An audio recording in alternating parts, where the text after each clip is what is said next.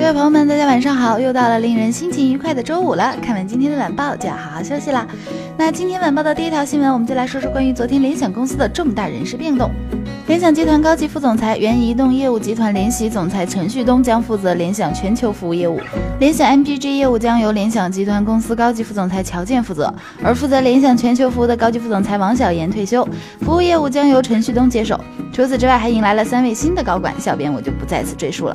联想董事长兼 CEO 杨元庆也在随后的媒体沟通会上确认，未来联想手机将统一至 Moto 旗下，并且会继续精简产品线，进一步整合资源。看来联想现在除了要稳固 PC 业务外，最重点发力的就是移动业务了。小编我回想了一下之前联想推出的 Moto Z 手机，心里一冷，好替联想担心啊！希望这回的人事变动能有用吧。说点别接的手机，比如说华为昨天就在德国慕尼黑发布了今年的新旗舰机华为 Mate 九，号称是在性能、续航和拍照上比起华为的系列产品有明显提升，搭载新一代麒麟九六零芯片，配备四 G RAM 和六十四 G RAM。五点九英寸的全高清显示屏，四千毫安电池，支持低压快充。摄像头方面仍旧是使用了徕卡镜头，双摄像头采用一千二百万像素彩色和两千万像素黑白双镜头组合，支持 OIS 光学防抖，并依托影像处理器的混合变焦功能实现两倍双摄变焦。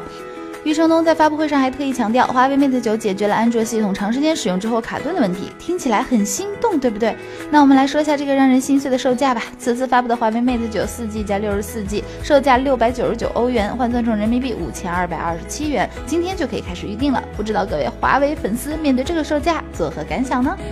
好的，接下来我们再来说另一个让人心寒的消息，国家互联网信息办公室今天发布了互联网直播服务管理规定。目的是什么？不用说，大家也知道了，无非就是促进互联网直播行业健康有序发展啊，弘扬社会主义核心价值观啊，维护国家利益和公共利益，为广大网民，特别是青少年成长营造风清气正的网络空间等等等等。以上这些你们肯定都不关注，但是有一点要注意了，